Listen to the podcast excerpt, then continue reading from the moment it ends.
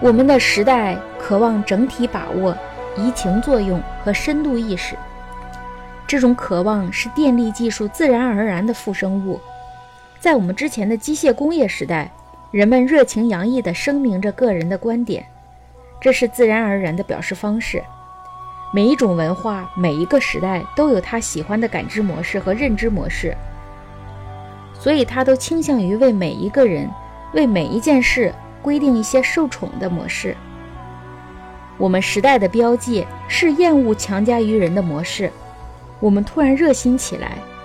希望万事万物和芸芸众生都完全宣示自己的存在和个性，在这种崭新的态度中，可以看到一种很深的信仰。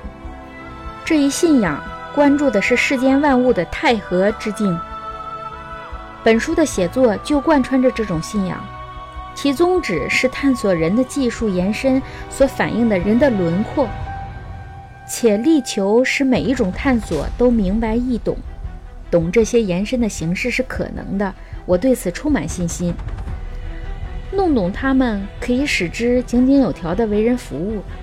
我以崭新的眼光重新考察人的延伸，几乎没有接受传统智慧中看待他们的任何观点。